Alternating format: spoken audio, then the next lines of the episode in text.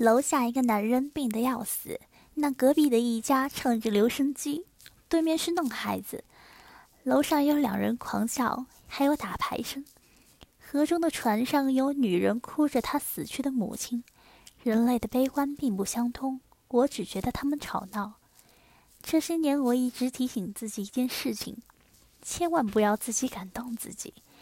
大部分人看似的努力，不过是愚蠢导致的。什么熬夜看书到天亮，连续几天只睡几小时，多久没放假了？如果这些东西都值得夸耀，那么富士康流水线上的任何一个人都比你努力多了。